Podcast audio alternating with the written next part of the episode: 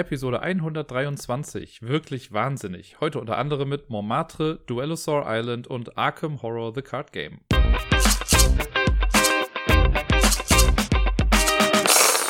Hallo und herzlich willkommen zur neuesten Folge vom Ablagestapel hier an diesem, ich möchte sagen Montag, aber ganz genau weiß ich es ehrlich gesagt gar nicht. Die Wochentage verschwimmen zurzeit so ein bisschen.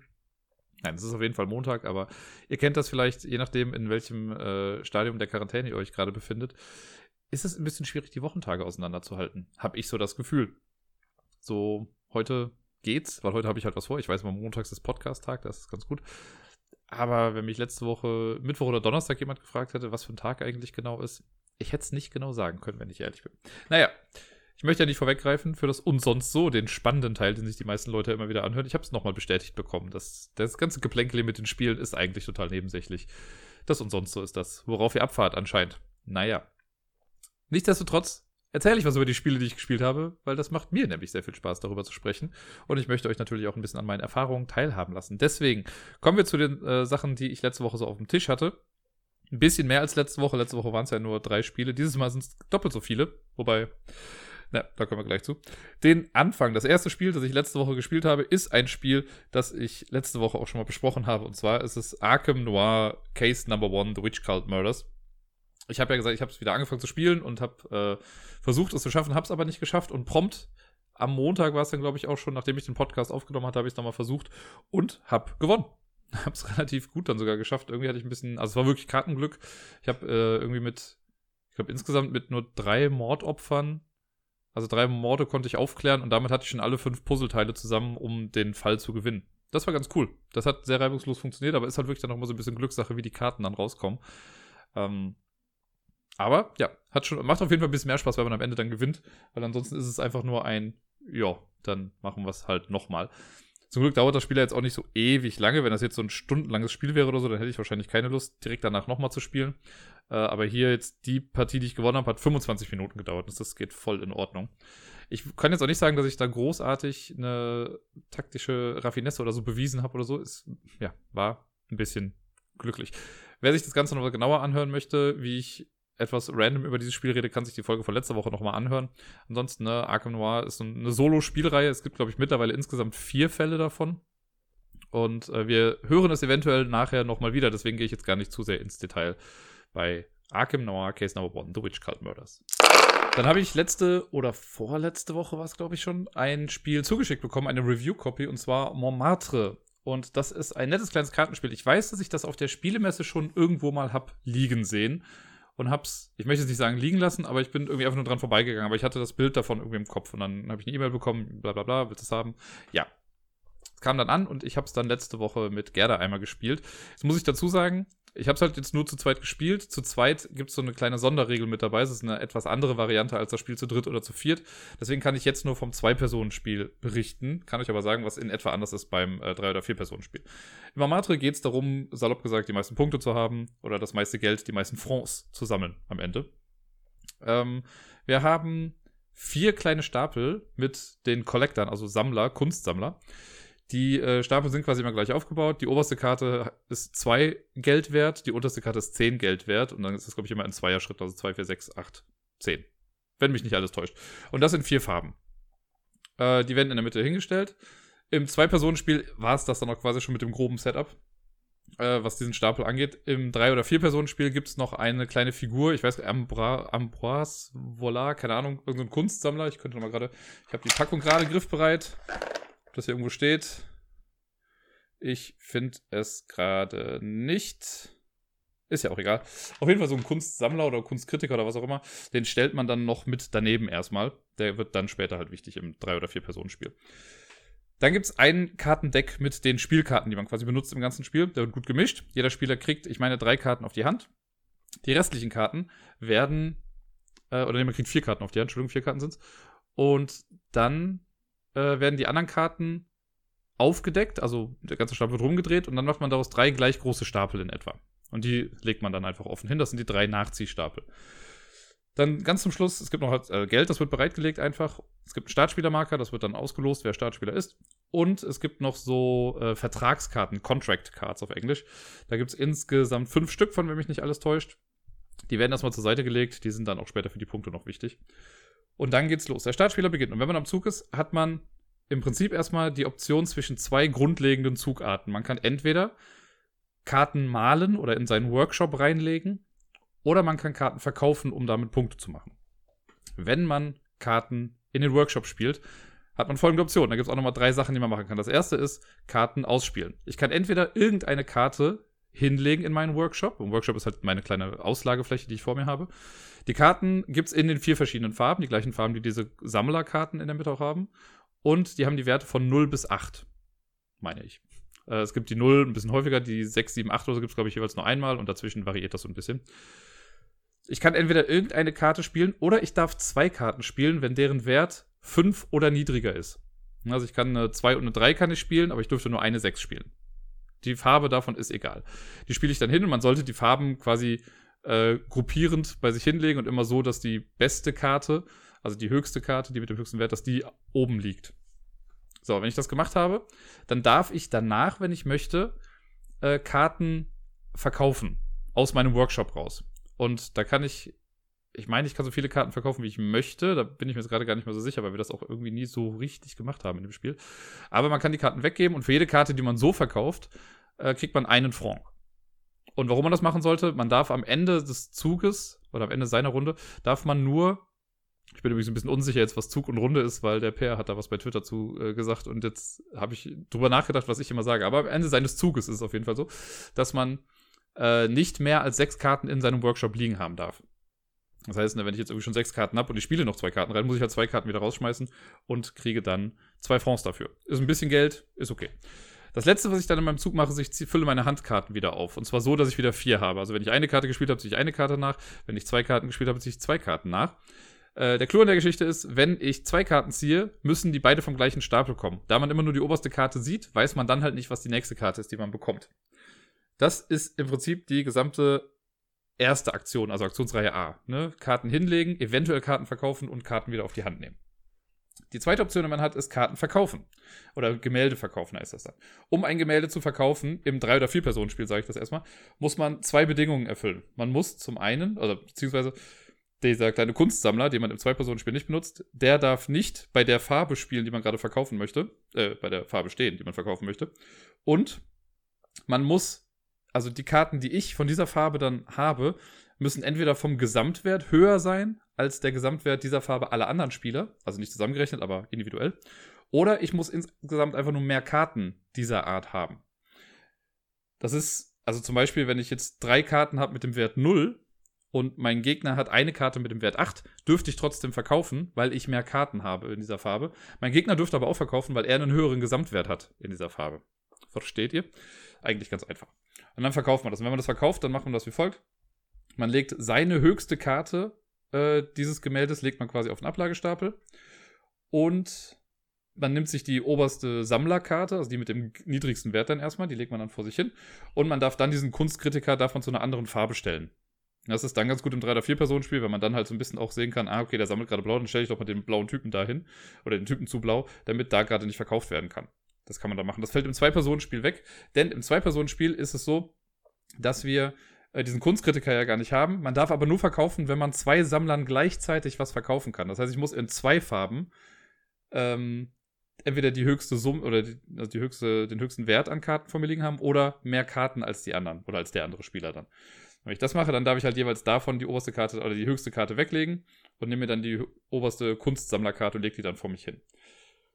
Und das machen wir die ganze Zeit hin und her, bis zwei der vier Sammlerstapelkarten, Kartenstapel, komisches Wort, äh, wenn die Karten auf jeden Fall leer sind. Also wenn es grün und blau leer sind, ist das Spiel vorbei. Oder wenn ein Spieler es geschafft hat, 15 Francs zu sammeln durch normales äh, hier weggeben und verkaufen und so, dann ist das Spiel auch vorbei. Also dann wird noch so gespielt, dass jeder die gleiche Anzahl an Zügen hatte und dann zählt man die Punkte zusammen. Es gibt aber noch eine Sache, das habe ich ja eben erwähnt, diese ähm, Vertragskarten.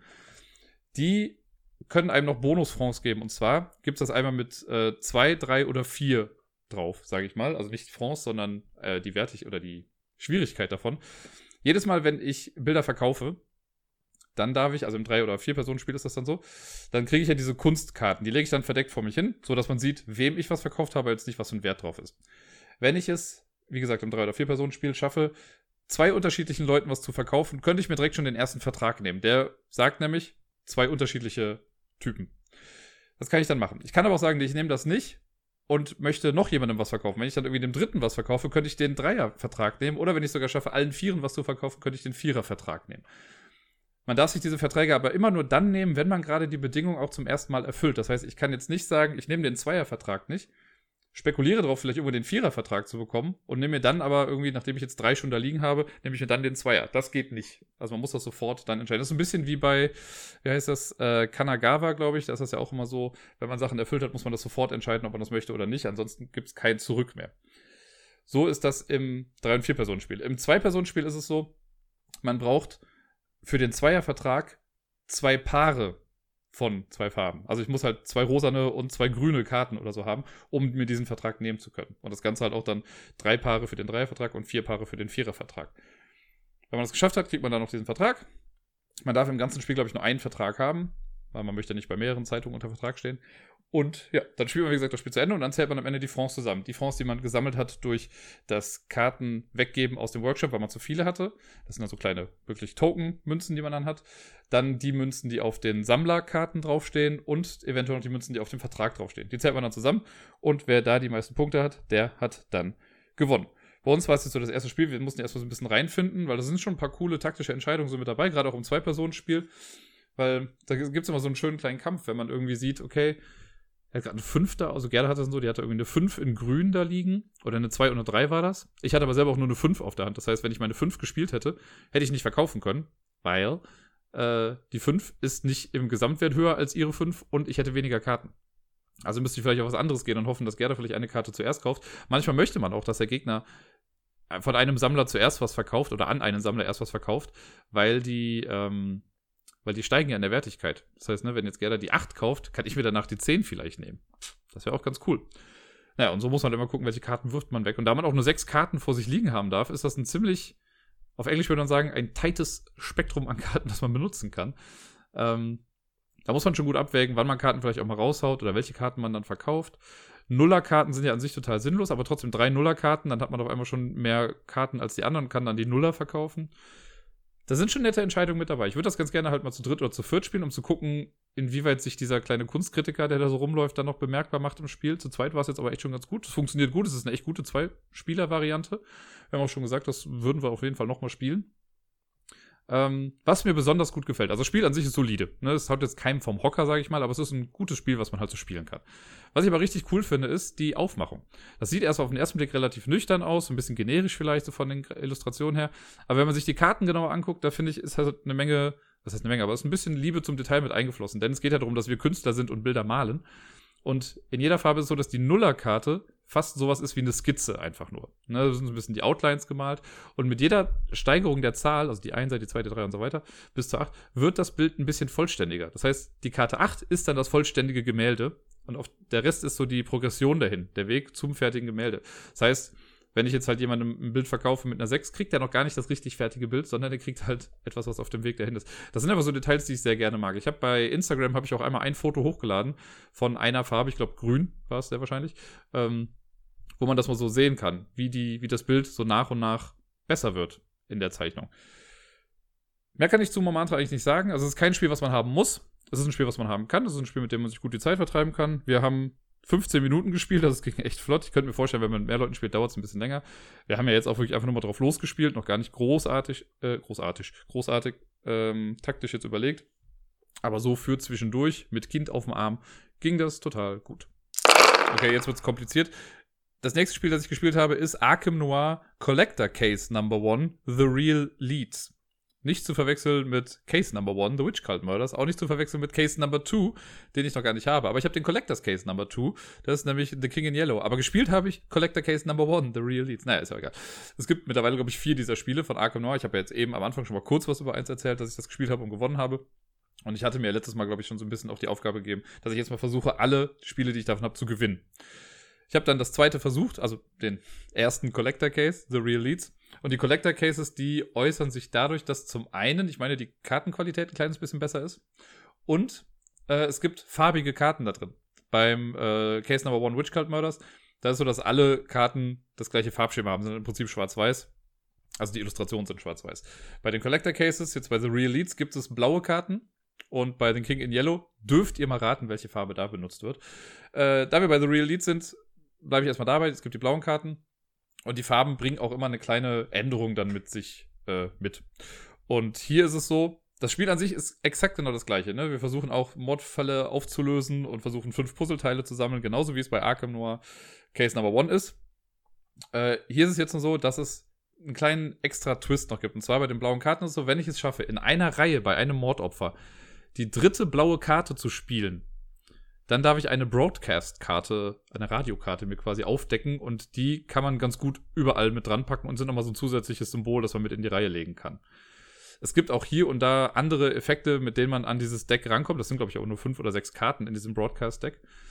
Ähm, und ja, die bringen einem, also wenn man das schafft, die blauen Karten zu spielen, dann ist das ganz gut. Oft bringen die blauen Karten aber halt auch noch ein bisschen was Negatives dann mit sich. Das heißt, man muss einen negativen Effekt in Kauf nehmen, um dann den positiven Effekt äh, im Endeffekt dann zu bekommen mit der äh, dieser Radiokarte, die man dazu packen kann. Ansonsten ist alles gleich. Also ich kann gar nicht so viel mehr über das Spiel sagen. Es gibt natürlich jetzt einen anderen Personal Contact. Der, der jetzt hier mit drin war, jetzt müsste ich gerade noch mal gucken. Ich habe passenderweise gerade auch alles irgendwie direkt neben mir. Ähm, der konnte zum einen, jetzt muss ich gerade mal strecken. Was sagt der denn nochmal? Weil bei dem anderen war es ja so, dass wir einmal so tun konnten, als hätten wir einen Schlüssel gespielt und die andere entfällt mir gerade. Und hier ist es, genau, es gibt einmal den Ignore Card Effekt. Man darf einen Mandatory Card Effekt, die in der Regel schlecht sind, den darf man ignorieren. Oder genau, man darf eine, ähm, man darf das Broadcast Deck sich durchgucken, eine Karte raussuchen und die dann spielen. Das kann man da auch noch machen.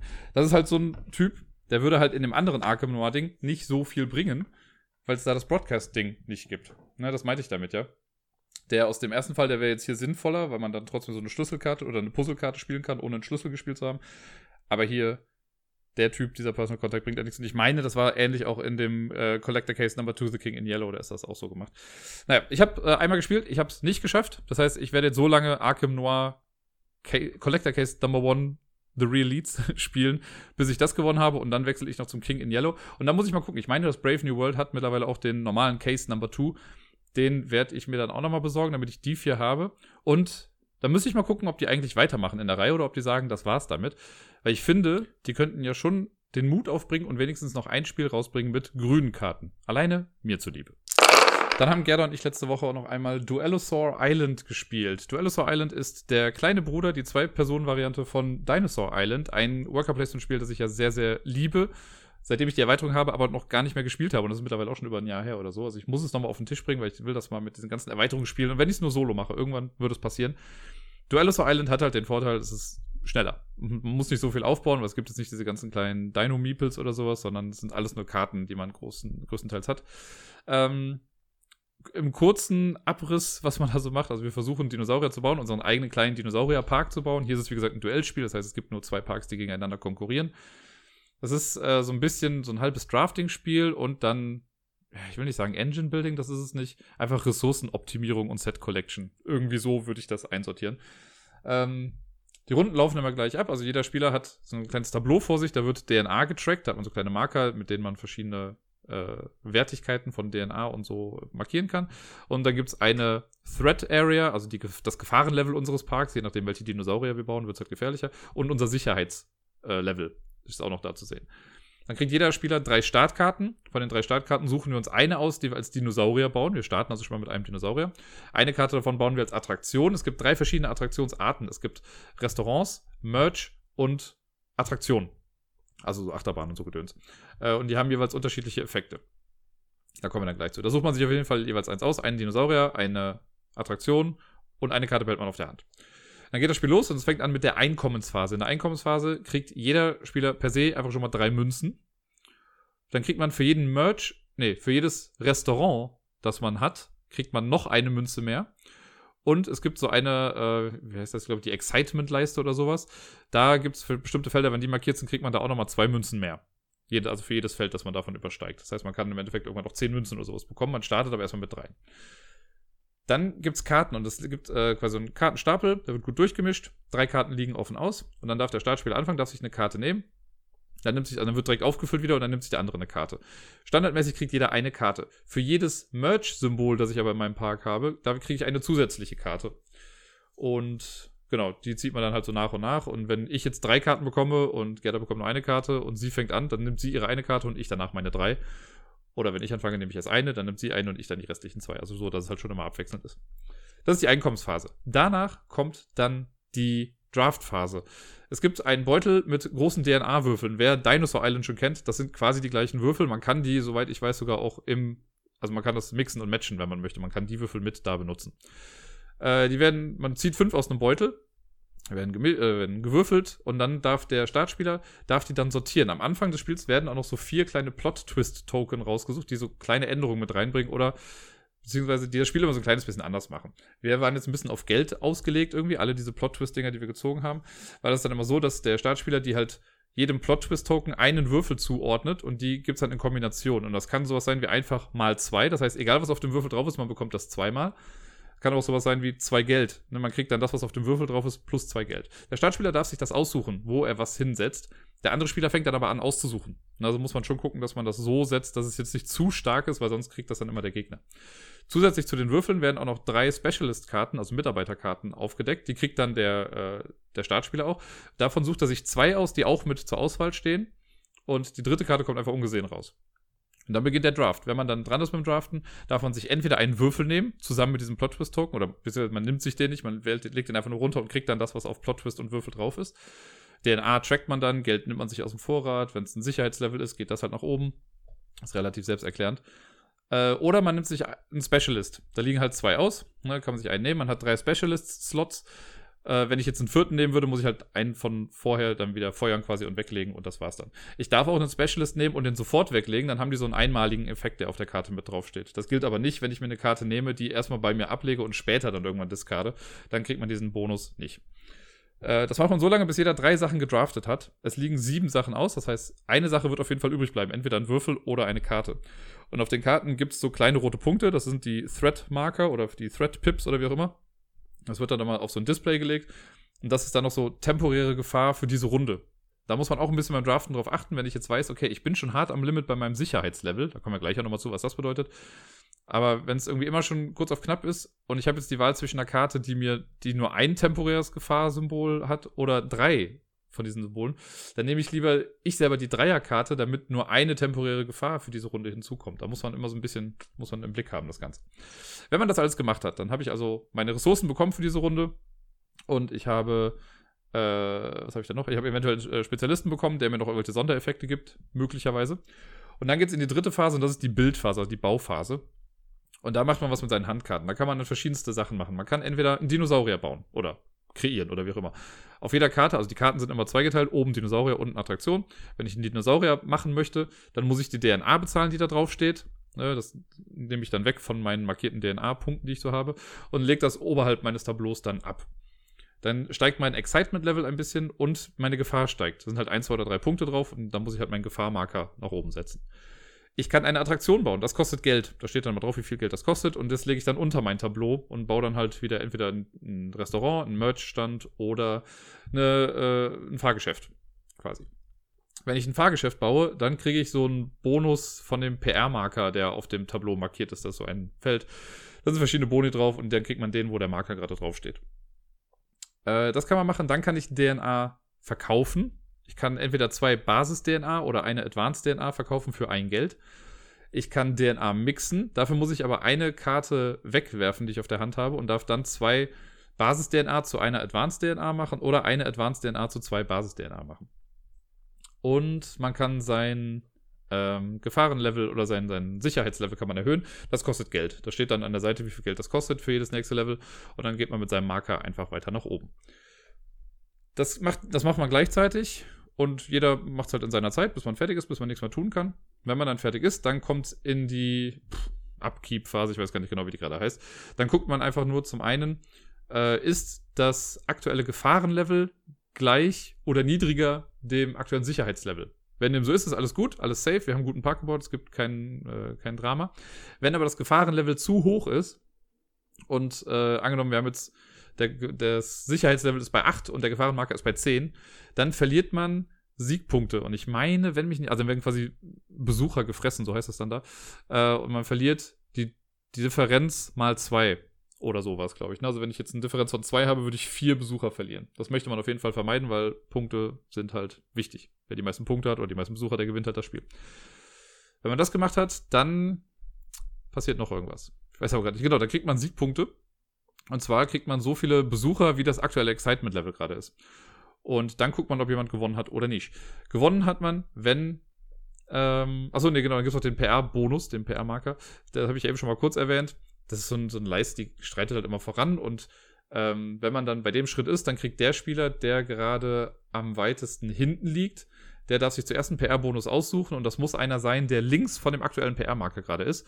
Und der andere Spieler darf dann nur davon ausgesehen links sich einen Bonus wählen. Das heißt, wenn der erste Spieler den Bonus nimmt, der ganz links ist, kriegt der andere schon nichts mehr, weil da halt nichts mehr ist daneben. Und so weiter und so fort. Genau, und dann geht's in die nächste Runde, es sei denn, jemand hat gewonnen und man legt sich zu Beginn des Spiels auf eine Dauer fest, Short, Medium oder Long, also, ne, also SM oder L. Wenn man ein kurzes Spiel macht, dann spielt man nur bis zu 25 Punkte, bei Medium sind es 35 und bei Lang sind es 45 Punkte. Und dann gibt's am Ende noch für den Dinosaurier, den man gebaut hat, gibt's dann nochmal Siegpunkte drauf und für Attraktionen-Sets gibt's auch nochmal Punkte. Und eventuell für irgendwelche Spezialisten gibt's auch nochmal Punkte. Für Geld gab's jetzt, glaube ich, so erstmal nichts. Und ja, wer dann die meisten Punkte hat, der hat gewonnen. Wir haben ein Medium-Spiel gespielt, wo man halt äh, im Prinzip ja nur bis zu 35 Punkten spielt. Durch die ganze Endabrechnung ist es dann aber trotzdem so gewesen, dass ich dann mit 65 Punkten gewonnen habe und Gerda hatte 58 Punkte. Wir haben einmal eine lange Version gespielt davon, da war es dann sogar 99 gegen 9, äh, 96 Punkte. Also auch wenn man bei 45 Punkten oder so aufhört, man kriegt noch eine ganze Menge Punkte irgendwie mit oben drauf. Das macht das Ganze auch mal ein bisschen spannender, wie ich finde. Ich mag das sehr. Das funktioniert voll gut. Das ist eine schöne, runtergebrochene Version von äh, Dinosaur Island. Ich glaube, wenn ich einen Kritikpunkt habe an der ganzen Geschichte, klar, kommt auch immer ein bisschen auf das Kartenglück an, aber dadurch, dass immer drei Karten aufgedeckt liegen, sieht man ja, was man ziehen kann. Oder man kann auch mal eine verdeckte Karte nehmen, wenn man möchte. Die Plot-Twists machen das Ganze schön wiederspielbar, weil sich das immer so ein bisschen ändert. Durch die Würfel kommt viel Varianz mit rein. Das ist halt, keine Runde ist irgendwie gleich. Ich glaube, der einzige Kritikpunkt, den ich habe, das ist wirklich ein ganz kleiner Kritikpunkt. Dieser PR-Marker. Also ich weiß noch damals in der Kickstarter-Kampagne, das war ja auch gar nicht, es wurde, es gab keinen Duellosaur Island Kickstarter, sondern das war bei Dinosaur Island Totally Liquid bei der Erweiterung, gab es das noch mit dazu als Stretch Goal oder als Add-on oder sowas. Ähm, und dann gab es davon irgendwie als Stretch Goal, hey, wenn ihr das und das erreicht, dann gibt es so einen Plastikmarker für das PR-Ding. Und dachte ich, okay, cool, Plastikmarker, yay. Ja, der ist total scheiße. Das ist halt einfach nur so ein kleines Plastikding irgendwie, den benutze ich auch gar nicht. Ich benutze das äh, Standstableau PR-Token-Ding. Da ist aber das Problem, was ich daran sehe, man soll das halt auf ein bestimmtes Feld drauflegen am Anfang. So, und das wandert halt immer ein Feld weiter nach rechts nach jeder Runde. Wenn ich eine Attraktion baue, kriege ich ja den Bonus von dem Feld, auf dem der Marker gerade ist. Da aber der Marker drauf steht, muss ich den immer hochschieben, um dann zu gucken, wo das Ding ist. Später am Ende der Runde kriegt man aber die Boni, die nur links davon sind. Also, ah, das ist eine Kleinigkeit, ist wirklich eine Kleinigkeit, aber etwas, wo man sich schon irgendwie so ein bisschen dran aufhält, weil man den Marker dann meistens doch irgendwie über dem Feld stehen hat, um dann immer zu sehen, wo der gerade steht. Da hätten sie einfach nur, keine Ahnung, sie hätten den Marker, Felder für den Marker da drüber machen müssen und dann darunter den Bonus auflisten. Es wäre so einfach gewesen, um das irgendwie ein bisschen praktikabler zu machen. Haben sie nicht. Ist, wie gesagt, auch kein Weltuntergang. Aber wenn ich einen Kritikpunkt finden müsste an der ganzen Geschichte, wäre es das. Ansonsten sieht das Spiel klasse aus. Es hat genau die, die gleiche Ästhetik, den gleichen Look wie äh, Dinosaur Island. Da muss man halt drauf stehen, ne, dass es alles so ein bisschen poppig, pink, äh, retro, 80er Jahre, uh, Laser-Style ist. Mir macht Spaß, ich gucke mir das gerne an. Es ist ein tolles Spiel, gerade für Paare, für zwei Personen, echt ganz gut. Wir haben jetzt, wie gesagt, ein Medium-Spiel gespielt und haben äh, passenderweise, wir haben auch 35 Punkte gespielt und haben 35 Minuten lang gespielt. Äh, und ich würde mal fast behaupten, wenn man das auf lang spielt, also wir hätten, für das lange Spiel hätten wir genau eine Runde länger gespielt. Ne, weil ich war an dem Punkt, äh, habe ich 10 Punkte pro Runde oder so gemacht in etwa. Und äh, Gerda auch. Von daher, da ich jetzt bei 35 Punkten dann irgendwie schon war oder ein bisschen drüber, hätte ich in der nächsten Runde auf jeden Fall die 45 Punkte geknackt und hätte das dann dadurch halt irgendwie geschafft. Tolles Spiel auf jeden Fall. Arkham die dritte, aber nicht Arkham Noir mit irgendeinem Collector Case, Case Number One, Witch Cult Murders, Release, was auch immer. Nein, ich habe seit drei Jahren, glaube ich, oder nach drei Jahren endlich mal wieder angefangen, Arkham Horror The Card Game zu spielen. Ich habe das hier im Schrank stehen seit noch und nöcher, also wirklich seit drei Jahren. Ich habe in der App irgendwie mal nachgeguckt. Und mich hat das schon immer mal wieder irgendwie angelacht. Ich habe das immer mal wieder gesehen und dachte, ah, ich weiß, dass ich damit echt Spaß hatte und habe das auch irgendwie, keine Ahnung, 20, 30 Mal irgendwie gespielt schon vorher.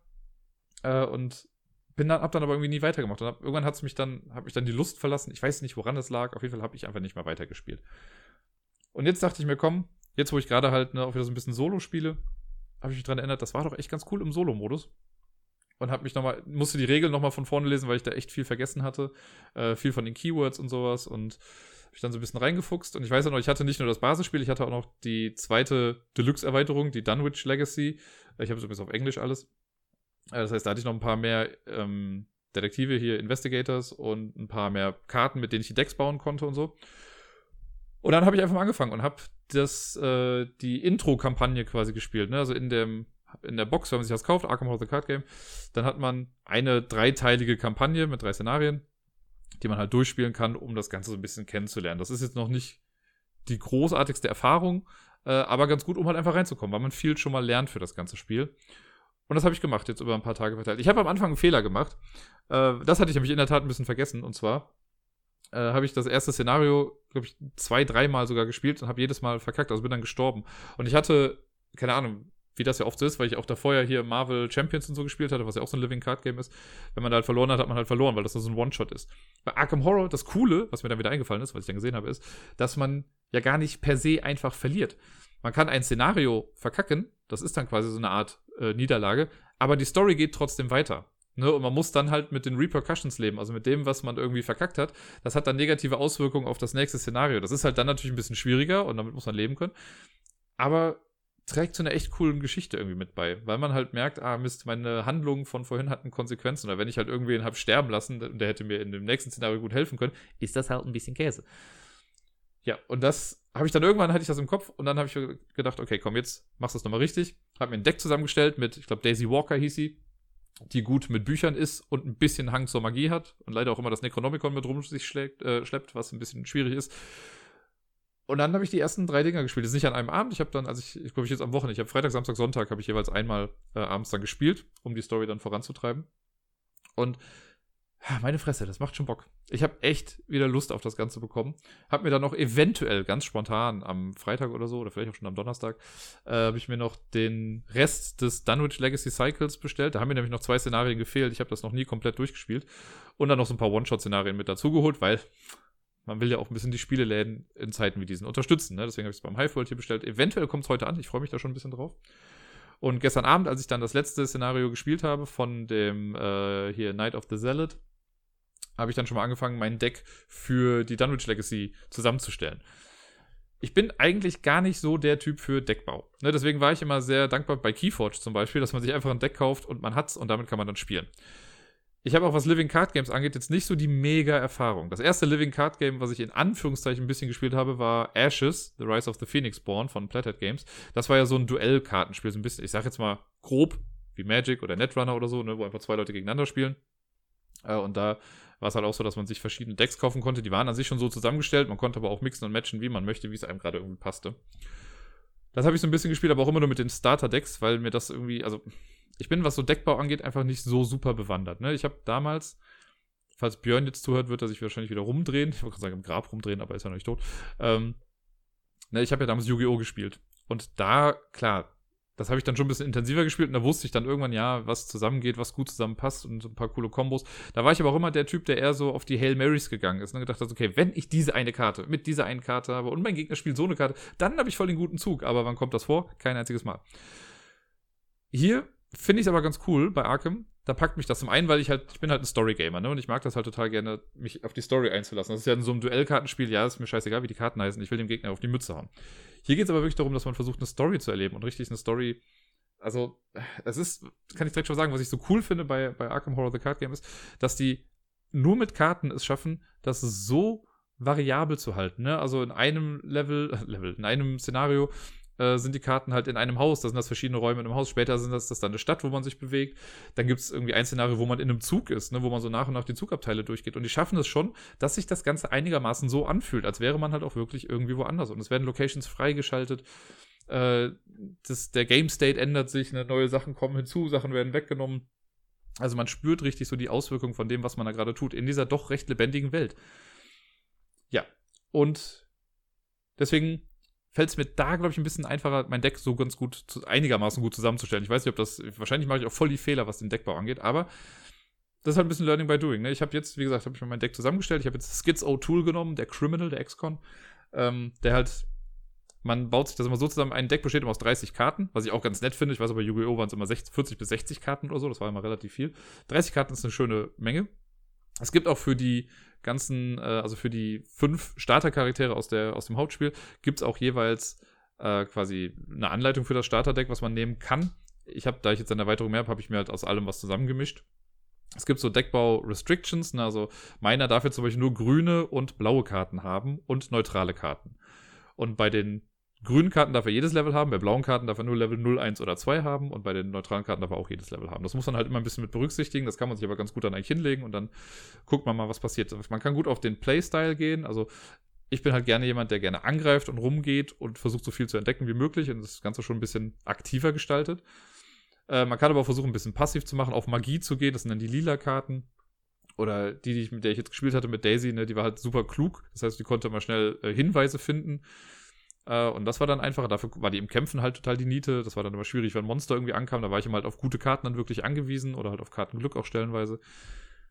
Sehr viele verschiedene Playstyles, die man damit abdecken kann. Sehr, sehr coole Sache jetzt habe ich sehr viel über das Spiel an sich gesprochen, ohne überhaupt über das Spiel zu sprechen, was man eigentlich macht. Also, in Arkham ist Szenario basiert. Ne? Jeder Spieler stellt sich, nachdem er sein Deck zusammengestellt hat, wird es gemischt. Dann sucht man sich ein Szenario aus. Da gibt es auch so einen kleinen Szenarioaufbau. Orte werden ausgelegt. Äh, es gibt einen Akt und eine Agenda. Das legt man so hin. Das sieht ganz cool aus. Das ist wie so ein Buch, was dann aufgeschlagen liegt. Und links ist dann immer der. Ich weiß nicht, ob links die Agenda oder rechts der. Na, ist ja egal. Auf jeden Fall, links ist immer das Böse, rechts das Gute. Ich glaube, links die Agenda, rechts der Akt, so ist es. Äh, da steht dann mal so ein bisschen Story mit drauf und Zahlen sind dann noch. Und das Ganze, man hat fünf Ressourcen zu Beginn. So viel noch. Das sind so kleine Kisten, die man halt für bestimmte Sachen irgendwie ausgeben kann. Und dann geht's los. Wenn ich am Zug bin, und ich spiele das jetzt größtenteils solo, aber wenn man mit mehr Leuten spielt, dann spricht man sich, glaube ich, ab, wer zuerst anfängt oder so. Da gibt es keine feste Zugreihenfolge. Ähm, es gibt dann einen Lead Investigator.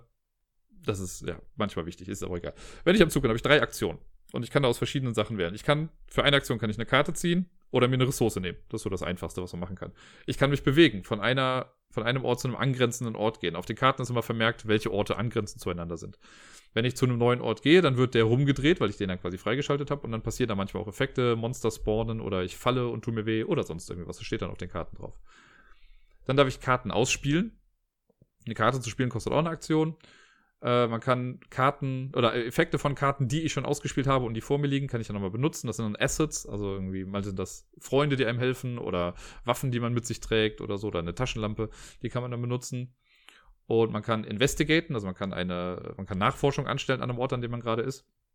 Und das muss man auch machen, denn oft geht es dann darum, dass man Hinweise sammelt, also Clues sammelt.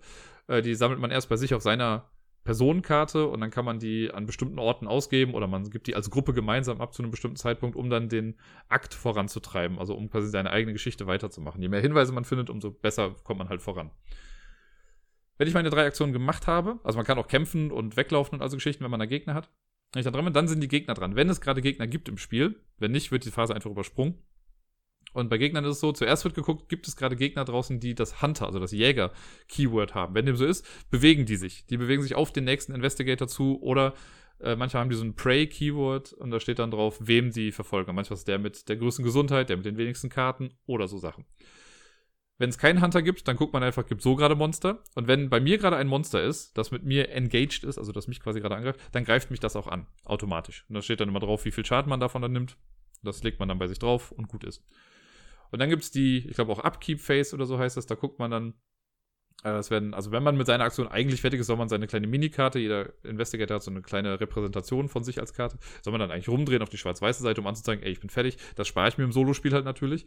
Normalerweise wird die sonst rumgedreht. Alle Karten, die vorher exhausted waren, also um 90 Grad gedreht waren, werden wieder richtig rumgemacht. Dann zieht man eine Karte und kriegt eine Ressource und dann checkt man noch sein Handkartenlimit. Man darf nicht mehr als acht Karten am Ende einer Runde haben. Und damit endet eine Runde. Dann beginnt das Ganze wieder von vorne. Dann allerdings mit einer Phase, die in der, in der ersten Spielrunde übersprungen wird. Ne, ich habe ja eben angefangen direkt mit, wir haben drei Aktionen. Jede Runde danach fängt aber an mit der Mythos Phase. Und da ist es dann so, dass ähm, auf die Agenda kommt dann ein Doom-Token. Das sind so kleine rote Token, ist die Rückseite von den Hinweistoken. Das wird dann da draufgelegt. Und damit schreitet der böse Plot quasi voran. Ne, da ist dann so ein Limit drauf und wenn da eine bestimmte Anzahl an Doom drauf liegt oder auch auf Monstern und Kreaturen und sonst irgendwas im Spiel, äh, wird der ganze Doom zusammengerechnet und wenn das dieses Level erreicht hat oder überschritten hat, dann wird die Agenda vorangetrieben und dann geht das Böse halt irgendwie einen Schritt weiter. Äh, wenn, das, wenn man das gemacht hat und abgehandelt hat, dann zieht man noch eine Begegnungskarte, eine Encounter-Karte.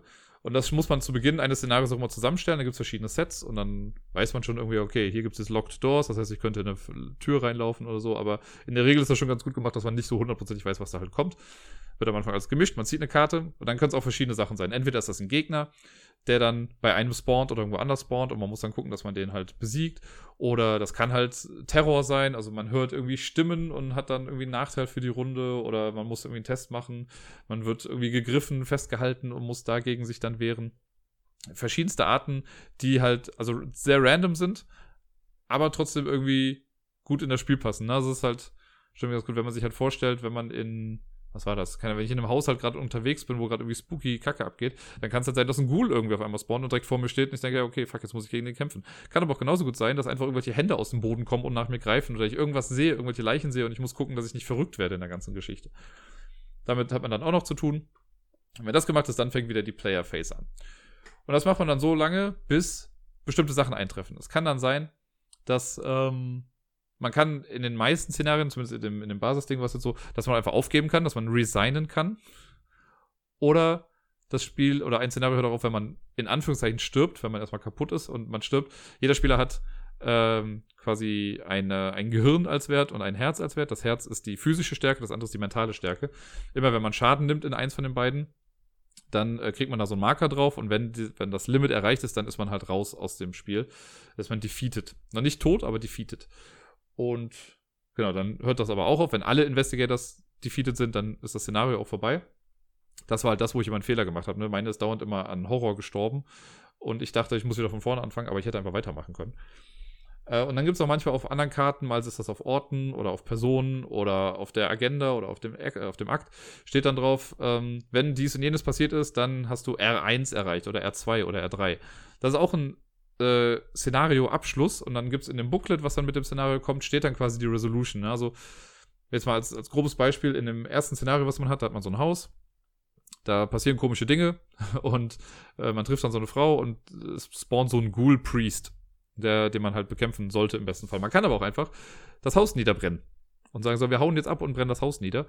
Oder wir bekämpfen diesen Ghoul-Priest und dann ist auch gut. Ne? Also es gibt irgendwie verschiedene Möglichkeiten und je nachdem, was man gemacht hat, dann, wenn man fertig ist, dann liest man halt den entsprechenden Eintrag dann vor. Ne? Wenn ich jetzt einfach abgehauen bin oder gestorben bin, dann passiert es, also ist halt alles ein bisschen schwieriger. Äh, wenn ich es geschafft habe, das Haus abzubrennen, passiert was Gutes, das muss man dann auch notieren, weil das dann für die zukünftigen Szenarien irgendwie ein bisschen cooler noch ist. Denn zum Beispiel jetzt in dem Beispiel ist es so, in dem ersten Szenario hat man dann, glaube ich, die Wahl, das Haus abzubrennen oder nicht. Und wenn man das macht, soll man halt notieren, you burned your house to the ground. Im zweiten Szenario ist es dann so, es gibt your house als Ort wenn ich mein Haus niedergebrannt habe, habe ich den Ort aber nicht mehr. Und der ist eigentlich ganz hilfreich. Ist halt ein bisschen doof. Genauso auch, wenn ich den Ghoul Priest getötet habe, ist er halt tot, dann kommt er nicht mehr wieder. Wenn er aber noch lebt, kann es sein, dass er in allen weiteren Szenarien mich halt nochmal verfolgt, weil er halt hinter mir her ist. Und äh, ja, mit dieser, dieser Frau, die man dann trifft, die kann man dann auch noch damit dazu gewinnen, dass die einem dann immer verfolgt. Aber wenn man die nicht mitnimmt, dann hat man sie halt auch eben nicht. Ganz, ganz viele Möglichkeiten. Und das meine ich damit, das ist sehr cool. Und man kann das nicht wirklich verlieren. Weil man, selbst wenn man ein Szenario nicht erfolgreich abschließt, geht die Story halt noch irgendwie weiter. Und das finde ich halt ganz cool. Ne, das ist so ein bisschen, also an der Motivation, mir macht das auf jeden Fall, bei mir macht das sehr viel mit der Motivation. Weil ich jetzt bei dem Marvel Champions, um das nochmal zu vergleichen, was mir auch gefallen hat, aber da ist ja so, du spielst Szenario und wenn du durch bist, bist du durch. Es gibt mittlerweile auch diese Szenario-Packs irgendwie, da müssen wir mal gucken, wie das dann ist. Aber im Basisspiel ist es so, du hast, du kämpfst gegen einen Typen und entweder du gewinnst oder du verlierst und dann ist es halt vorbei. Und wenn du halt irgendwie Kacke spielst, ja, dann war es das halt und musst das gleiche nochmal machen. Hier kannst du es aber so machen bei Arkham. Ja, selbst, egal wie schlecht du spielst, es geht immer weiter. Irgendwann kommt dann vielleicht mal der Punkt, das hatte ich jetzt im letzten Szenario, ähm, quasi in der, im Finale, da habe ich es nicht geschafft. Da bin ich dann, ich glaube, an mein mentales Limit gekommen. Und da steht halt, ja, wenn da nichts passiert, dann stirbt man. Dann ist man tot und dann ist auch wirklich vorbei. Dann haben wir es halt nicht geschafft. Aber auch da könnte man was anderes erreichen. Ich bin jetzt mal gespannt, wie das bei der Dunwich, äh, Dunwich Legacy ist ich meine, man konnte da nicht zwischendurch sterben, aber ich bin mir nicht ganz sicher. Äh, aber das macht halt viel Spaß, dass man zwar negatives Endergebnis eines Szenarios haben kann, aber nicht per se verliert und die Story trotzdem weiter ertragen kann. Man kann auch, also bei Arkham Horror ist auch so, die ganze Resolution von Aktionen ist dann oft so, dass man einen Skill-Test machen muss. Und es gibt vier Skills: Mind, also so ein Kopf, ein Buch für Investigate, ein, eine Faust fürs Kämpfen und Schuhe für die Agilität, also fürs Abhauen und sowas ist das dann. Äh, und angenommen, ich muss jetzt einen Test machen, dann steht da oft, was für ein Wert das ist, zum Beispiel Schuhe 3. Da muss ich eine 3 erreichen. Und dann gucke ich, was habe ich für einen Wert in Schuhe. Angenommen, ich habe dann 2. Dann kann ich noch Karten irgendwie ausspielen, um meinen Skill zu boosten, um den besser zu machen. Und dann muss ich aus einem Beutel, der nicht im Spiel mit dabei ist, äh, muss ich einen Token rausziehen. Und diese Token, das steht am Anfang eines Szenarios immer, welche Token in so einen Beutel reinkommen. Da ziehe ich dann eins raus und da sind Modifikatoren drauf. Entweder ist es eine plus 1 oder eine plus 0 oder ein minus 1, minus 2, minus 3, minus 4, minus 8 gibt es auch, wenn man das im Horror-Modus spielen will und noch so ein paar Token mit Bildern drauf. Chaos-Token heißen die dann, glaube ich. Ähm, und die äh, haben dann nochmal andere Effekte je nach Szenario. Und aus dem Multiplikator und dem Grundwert ergibt sich dann der Skillwert, den man dann hat. Das kann man auch ganz gut skalieren. Ich habe jetzt das Szenario ich auf, äh, also die Kampagne habe ich auf normal gespielt, auf Standard. Man kann auch einfach sagen, ey, ich will mich gar nicht auf Teufel komm raus jetzt hier mit allem kloppen und äh, so frustriert sein. Deswegen kann man auch spielen, ey, ich bin nur hier für die Story. Dann ist es eine kleine Challenge.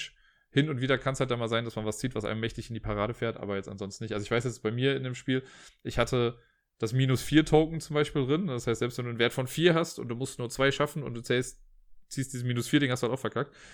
Äh, das ist dann schon mal frustrierend, aber alles in allem ist es ganz okay. Wenn man das im Hardcore-Modus spielt, der Arkham Horror-Modus, da gibt es halt auch diese minus 8 Token, was einfach. Ich weiß nicht, warum das jemand tun möchte. Ich verstehe es einfach nicht, aber gut.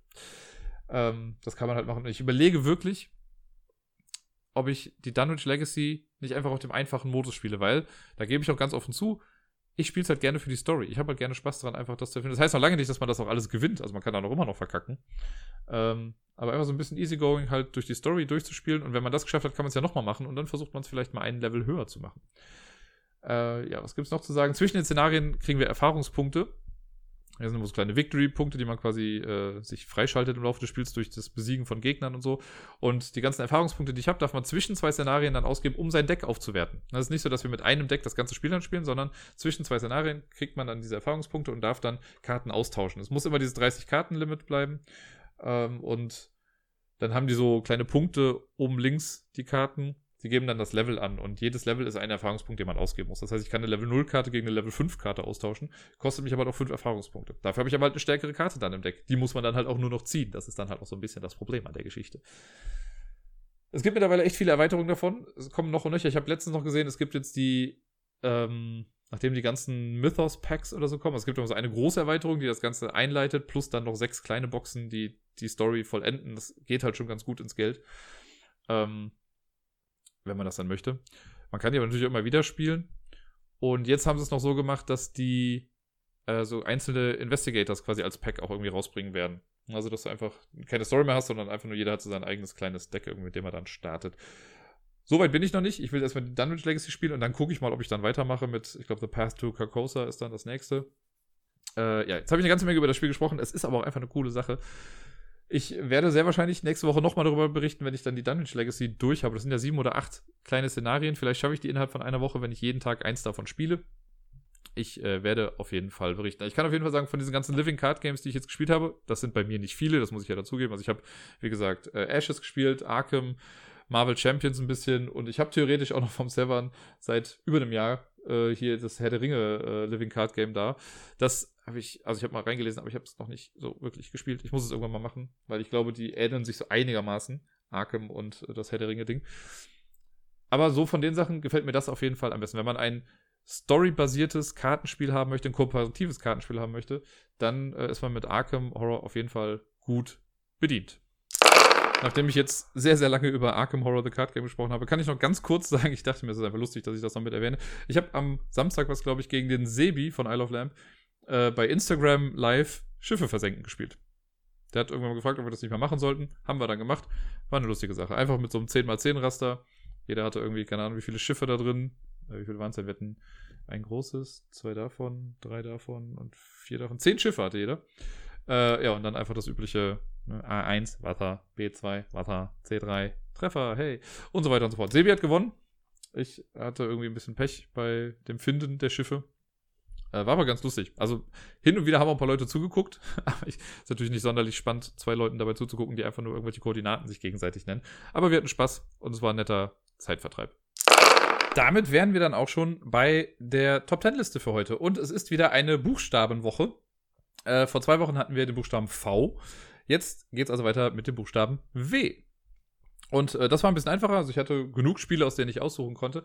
Ich kündige jetzt aber schon mal an, das wird wahrscheinlich die letzte richtige Buchstabenwoche sein. Der Grund ist ganz einfach. X, Y und Z können mich mal kreuzweise. Äh, ich komme momentan, ich habe mal so grob geguckt, ich komme bei X, Y, Z insgesamt bei den drei Buchstaben nicht auf zehn Spiele, die ich gut finde. Es gibt zwar zehn Spiele, ja, aber äh, ob ich die jetzt in eine Top Ten Liste packen würde, ist eine andere Sache. Deswegen muss ich mal gucken, wie ich das mache. Die werde ich auf jeden Fall zusammenfassen, X, Y und Z. Eventuell mache ich dann noch eine Liste mit äh, Spielen, die mit einer Zahl beginnen. Und dann haben wir das auch durch. Krasser Scheiß. Und dann fange ich eventuell nochmal von vorne an mit meiner Top 100. Das ist jetzt auch schon wieder zwei Jahre her, dass ich das gemacht habe. Äh, da, wird's, da hat sich einiges getan auf jeden Fall. Vielleicht gehe ich die dann nochmal irgendwie durch. Nichtsdestotrotz kommen wir heute nochmal zu den Buchstaben, die, äh, zu den Spielen, die mit dem Buchstaben W beginnen und die es in meine Top 10 Liste äh, geschafft haben. Genau. Auf dem zehnten Platz, und ich musste hier mal ganz kurz einen kleinen Schnitt reinsetzen, weil im Hintergrund gerade jemand gebohrt hat, wie bescheuert, aber jetzt gerade geht's. Nein, er tut es schon wieder. Ist ja auch egal. Ich rede einfach weiter. Wir hatten das ja schon mal. Das soll mich jetzt nicht abhalten. Auf dem zehnten Platz habe ich Watson and Holmes. Watson and Holmes ist ein Deduktionsspiel, könnte man sagen. Das geht so ein bisschen in die Richtung wie dieses Sherlock Holmes Criminal Cabinet. Also wir kriegen Informationsfetzen müssen einen Fall lösen zu einer bestimmten Sache. Das Ganze hier ist aber ein Spiel, das man gegeneinander spielt. Man legt verschiedene Orte quasi aus, verdeckt und äh, man bereist dann diese Orte, man stellt dann seine Figur auf eine Karte, wenn man die lesen möchte. Wenn sich alle eine F Karte ausgesucht haben, dann les liest man die, macht sich Notizen, legt die Karte wieder zurück und man bewegt sich wieder und so weiter und so fort, bis man die Fälle dann löst. Hier ist noch ganz cool, dass die, man kann sich gegenseitig so ein bisschen an den Karren pinkeln. Und zwar, wenn ich auf eine Karte möchte, äh, und da ist niemand, kann ich mich einfach hinstellen. Wenn ich jetzt aber zu einer Karte möchte, wo schon jemand steht, dann kann ich mich da hinstellen und muss dann so Kutschentoken bezahlen. Und zwar immer irgendwie eins mehr, als der andere dann hat. Und dann kriegt der seine Token wieder, minus eins. Dann kann er aber auch wieder da hingehen und also man hat so einen kleinen äh, Auktionswettstreit quasi um die Information. Dann gibt es auch so kleine Token, so Polizeisperren, die man hinlegen kann und die muss man erst entfernen, bevor man was lesen kann. Das heißt, wenn ich irgendwo bin und ich sehe, oh Gott, das ist voll die wichtige Information, kann ich die den anderen ein bisschen schwieriger zugänglich machen. Was ich extrem lustig finde in dem Spiel. Ich habe noch nicht alle Fälle gespielt. Wir haben, glaube ich, drei oder vier von diesen Fällen gespielt. Die werden halt auch in der Schwierigkeit dann immer ein bisschen schwieriger. Aber ich fand das ein ganz cooles äh, Spielprinzip und mir hat das sehr gut gefallen. Auf dem neunten Platz ein Spiel, das ehrlich gesagt schon so ein bisschen auf der Abschlussliste bei mir stand, aber ich konnte mich noch nicht davon trennen, weil ich habe es bisher nur einmal gespielt und das eine Mal war aber doch ganz lustig. Und zwar ist das Who Goes There, das mittlerweile, glaube ich, gerade auf Kickstarter ist mit der zweiten Edition. Ich habe halt noch die erste davon, die Deluxe Infection Sonder bla bla bla Edition. Äh, das ist halt so ein Spiel, das ist, es gibt ja den Film Das Ding aus einer anderen Welt, wo man in dieser Eisstation ist und da ist so ein komisches Ding, was die Körper übernimmt und also Sachen. Ähm, und Who Goes There ist die literarische Vorlage davon und dazu haben sie halt ein Spiel gemacht. Aber es ist im Prinzip das Ding, ist ja auch egal. Sehr cooler Comic-Look irgendwie in dem Spiel. Äh, es gibt diese Infection-Tracker, einer wird irgendwann infiziert, man weiß aber nicht, wer das dann ist, und dann muss man mal gucken, wenn man irgendwie zusammen schläft, dann kann man einen anderen dann infizieren durch bestimmte Sachen und man weiß halt bis zum Ende nicht ganz genau, wer ist es jetzt. Das Coole ist halt auch, bei ganz vielen Spielen ist es ja zum Beispiel bei Dead of Winter, was ja auch so semi-kooperativ ist, ähm, da ist es so, dass der Verräter halt ein anderes Ziel hat. Er muss so tun, als hätte er das gleiche Ziel wie die anderen, aber im Prinzip hat er ein anderes Ziel. Hier bei Who Goes ist es so, dass der Verräter, der der infiziert ist, im Prinzip auch noch das gleiche Ziel hat. Also er will genauso wie alle anderen noch entkommen am Ende. Äh, und dafür muss man aber halt ein bisschen labern und gucken, was passiert. Und äh, war sehr lustig, als wir das mal zu viert gespielt haben. Da war die äh, Konfusion am Ende sehr, sehr hoch und es hat schon Spaß gemacht. Ich muss es halt nur einfach nochmal spielen, um ein bisschen mehr dahinter zu kommen. Auf dem achten Platz ein kleines äh, Social Deduction Spiel und ein bisschen kreatives Wortspiel, könnte man sagen. Und zwar ist das When I Dream. Das hat vor ein oder zwei Jahren nochmal so ein kleines Remake bekommen. Ich hatte das schon das Jahr davor bei, ich glaube, Dream Labs oder so kam das raus, wenn mich nicht alles täuscht. Ich kann es gerade, ich weiß nicht, wo ich es gerade habe, um nachzugucken, ist ja auch egal. Ah, hier ist es doch. Draw Lab, nicht Dream Lab, sorry. When I Dream von Draw Lab. Äh, sehr, sehr cooles Spiel ein Spieler bekommt eine Schlafmaske auf, die anderen Spieler kriegen gute Karten, schlecht, also eine, entweder sind sie gute Geister, böse Geister oder so ein Trickster-Geist oder Träume oder was auch immer. Dann wird eine Karte aufgedeckt und es gilt, gilt der Person, die die Maske aufhat, Begriffe zu nennen, die sie auf das gesuchte Wort bringen. Also zum Beispiel ist da, steht da Schokolade, sage ich jetzt mal. So, und dann ist die erste Person dran und sagt dann ein Wort, das zum Thema Schokolade passt, wie süß. Dann sagt die nächste Person braun. Dann sagt die dritte Person Fleisch. Denn die guten Geister wollen halt, dass die Person so viel errät wie möglich. Die bösen Geister wollen, dass die nicht viel errät. Die Trickster-Geister wollen, dass das so ausgeglichen wie möglich ist. Das heißt, als Trickster muss man immer aufpassen, wenn eine Person gerade total gut ist und immer viele Wörter errät, gibt man halt falsche Hinweise, damit die böse Seite stärker wird. Und wenn die zu viel falsch errät, gibt man halt gute Hinweise. Ist eine sehr anspruchsvolle Rolle, aber macht schon irgendwie Spaß. Und als Typ mit, also man kann das eigentlich mit Augen zuspielen, aber man fühlt sich irgendwie so schutzlos, wenn man diese Augenbinde aufhat. Und man muss halt ja wirklich dann einfach hören, ne? Und manchmal hört man auch, wie die anderen dann kichern, wenn sie irgendwie was sagen oder den anderen dann leise verfluchen, wenn sie irgendwelche Hinweise sagen. Und oft muss ja, weiß ja auch nicht genau, wer ist jetzt gut, wer ist jetzt böse. Äh, da ja dann hin und wieder auch noch manche was wechseln, irgendwann mal gute Hinweise geben, mal schlechte Hinweise geben, ist halt schwierig, dann irgendwie was zu sagen. Am Ende einer Runde kann man dann noch, wenn man nochmal alle Begriffe sagt, die man richtig hatte, kann man nochmal Bonuspunkte sammeln.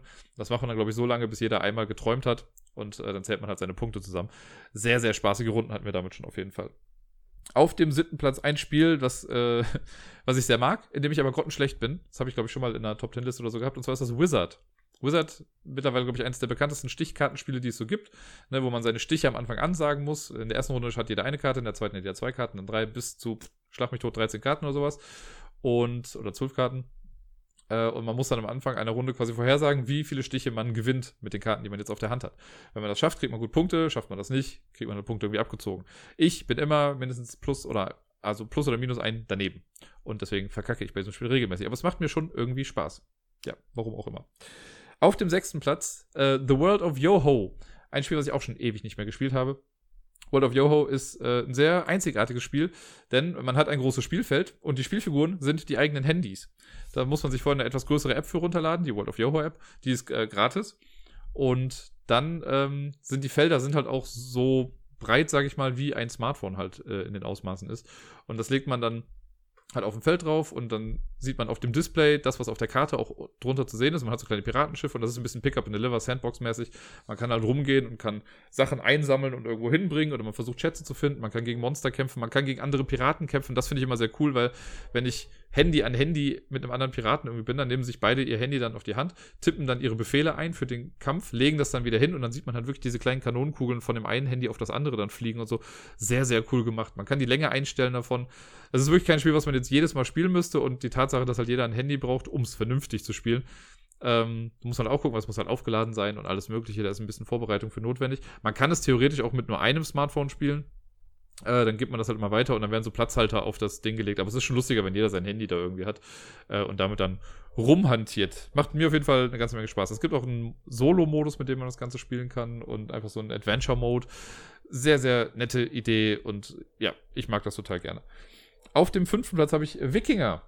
Äh, ein Spiel, das ich, ich weiß gar nicht, wo ich das erste Mal gespielt habe, ob es in der Brettspielwelt war oder sonst wo. Ich habe es dann irgendwann mal auf der Straße gefunden, da stand das dann. Und nee, gar nicht wahr. Lass mich nicht lügen. War das auf der Straße? Kann auch sein, dass ich das irgendeiner Mutter von der alten Arbeit noch irgendwie abgekauft habe oder so. Auf jeden Fall, Wikinger ist ein. Wikinger ist vom Thema her total generisch austauschbar. Es ist, man kann auch irgendwas anderes damit machen, aber äh, man sammelt halt so kleine Plättchen und baut damit Inseln und dann stellt man seine Figürchen da drauf und versucht, äh, wie heißt hier, Invasoren abzuwehren und was weiß ich nicht was. Ist eigentlich ein sehr mechanisches Spiel. Jetzt kenne ich so auf die Thematik aus. Es gibt einen sehr coolen Rondellmechanismus mit den, äh, mit so Auktionen. Man kann sich Teile irgendwie wegnehmen, aber wenn man von einer Farbe das letzte Teil nur noch zur Auswahl hat, kriegt man das umsonst und dann dreht sich dieses ganze Rondell weiter und dadurch werden alle kommenden Teile wieder günstiger. Ist schon äh, echt cool gemacht, funktioniert mechanisch auf jeden Fall echt klasse und spiele ich auch immer wieder gerne. Man muss halt immer nur bei den Punkten nochmal genau gucken, wie das genau ausgerechnet wird.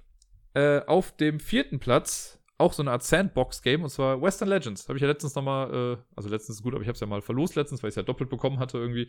Äh, Western Legends ist das Spiel, wo wir Western-Helden spielen oder halt Bösewichte. Man kann sich das aussuchen, ob man auf der guten Seite spielt oder auf der äh, bösen Seite, ob man Bounty Hunter ist und quasi die Verbrecher jagt oder ob man auf der bösen Seite ist und äh, Sachen bestehlt und äh, Kämpfe anzettelt. Man kann Kühe kann man von A nach B bringen, also man kann die von einer Farm holen und quasi durch die mit Zügen irgendwie irgendwo hinbringen. Ich kann aber auch zu Farm A gehen, kann mir da die Rinder nehmen und zu Farm B bringen und sagen, ey, ich habe hier Rinder für euch und dann kriegt man von denen Geld, dann kann man von Farm B Rinder nehmen und die wieder zu Farm A bringen und sagen, ey, ich habe hier Rinder für euch.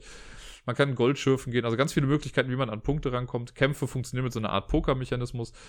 Äh, hat schon Spaß gemacht. Wir haben es bisher auch leider nur einmal gespielt mit Matthias damals. Aber das war schon äh, sehr, sehr unterhaltsam auf jeden Fall. Und dann kommen wir jetzt zur Top 3 der Spielen mit dem Anfangsbuchstaben W. Auf dem dritten Platz, eventuell wird das jetzt äh, den einen oder anderen schon äh, irritieren, aber habe ich Wingspan. Ist nicht auf Platz 1 bei mir. Wingspan ist ein sehr, sehr gutes Engine-Building-Spiel. Es hat äh, zu Recht die ganzen Preise gewonnen, die es gewonnen hat. Sieht cool aus, thematisch. Ja, sind halt Vögel. Ähm, aber ja, mir gefällt das ganz gut. Ich finde es nicht so krass gehypt, wie viele das gehypt haben. Ne? Es ist nett für so zwischendurch mal. Ähm, und ich finde, der Hype ist auch so ein bisschen verflossen jetzt irgendwie gerade in der ganzen Zeit. Aber es ist auf jeden Fall ein gutes Spiel. Es funktioniert echt gut. Ich spiele es jedes Mal gerne, wenn ich es dann spiele. Kann ich nicht meckern. Hat einen coolen Automa-Mechanismus, also einen Solo-Modus. Äh, ja, einfach sehr cool. Von der Ausstattung her ist das auf jeden Fall top, das Spiel. Auf dem zweiten Platz ist, glaube ich, so der, wie soll ich sagen, der quirky Pick also ein Spiel, was ich auch nicht so oft spiele, obwohl ich es sehr häufig spielen möchte. Ich liebe dieses Spiel total gerne. Ähm, das einzige Problem, also eins der Probleme, die man mit dem Spiel hat, ist, es ist auf eine Spieleranzahl limitiert, was bei zwei Personen spielen nicht so das Problem ist. Dieses Spiel kann man nur mit vier Leuten spielen. Es müssen genau vier Leute sein. Es ist Witness. Witness ist ein kooperatives Deduktionsspiel, äh, wo man halt auch irgendwie Fälle lösen muss oder so. Und super lustig, denn es ist im Prinzip ein bisschen stille Post, das Spiel. Wenn man am Tisch sitzt, jeder Spieler kriegt so ein kleines Büchlein, da ist eine Teilinformation drin. Zum Beispiel, ah, was war das? In einem Fall ist es dann so, man, ähm, da geht es um die Sitzordnung an einem Tisch.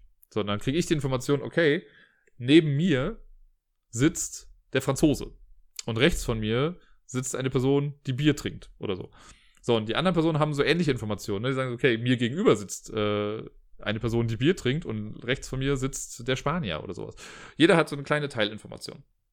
So, und dann geht das Ganze in, man spielt, glaube ich, vier Runden. In der ersten Runde ist es so, dass ich dann der Person, die links von mir sitzt, meinen Hinweis ins Ohr flüstere. Parallel dazu macht das die Person, die mir gegenüber sitzt, mit der Person, die rechts von mir sitzt, auch. Also, dass immer zwei Flüsterer quasi unterwegs sind. Dann in der zweiten Runde äh, bekomme ich von der Person, die rechts von mir sitzt, was ins Ohr geflüstert, nämlich ihre Information plus die Information, die sie vorher von der anderen Person noch mit ins Ohr geflüstert bekommen hat.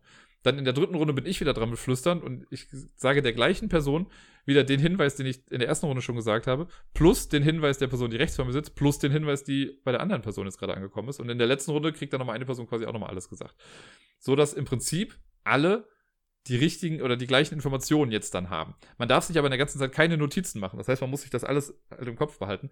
Erst nachdem alle geflüstert haben, also wenn alle Flüsterrunden durch sind, dann gibt es, glaube ich, eine kurze Phase, wo die Fragen vorgelesen werden und dann darf man sich Notizen machen. Und da muss man zum einen sich nochmal ins Gedächtnis rufen, was habe ich jetzt eigentlich alles gesagt oder was wurde mir gesagt und ich muss ähm, auch noch den Fall lösen. Also, weil dann gibt es drei Fragen, die zu beantworten sind und dann wird eine Frage vorgelesen, jeder sagt seine Antwort und dann wird die Antwort überprüft. Und für jede richtige Antwort gibt es dann einen Punkt. Das heißt, bei vier Leuten, a, drei Fragen, ist die höchste Punktzahl, die man haben kann, zwölf Punkte. Wenn man zwölf Punkte am Ende hat, hat man das Spiel gewonnen, ist man der Beste.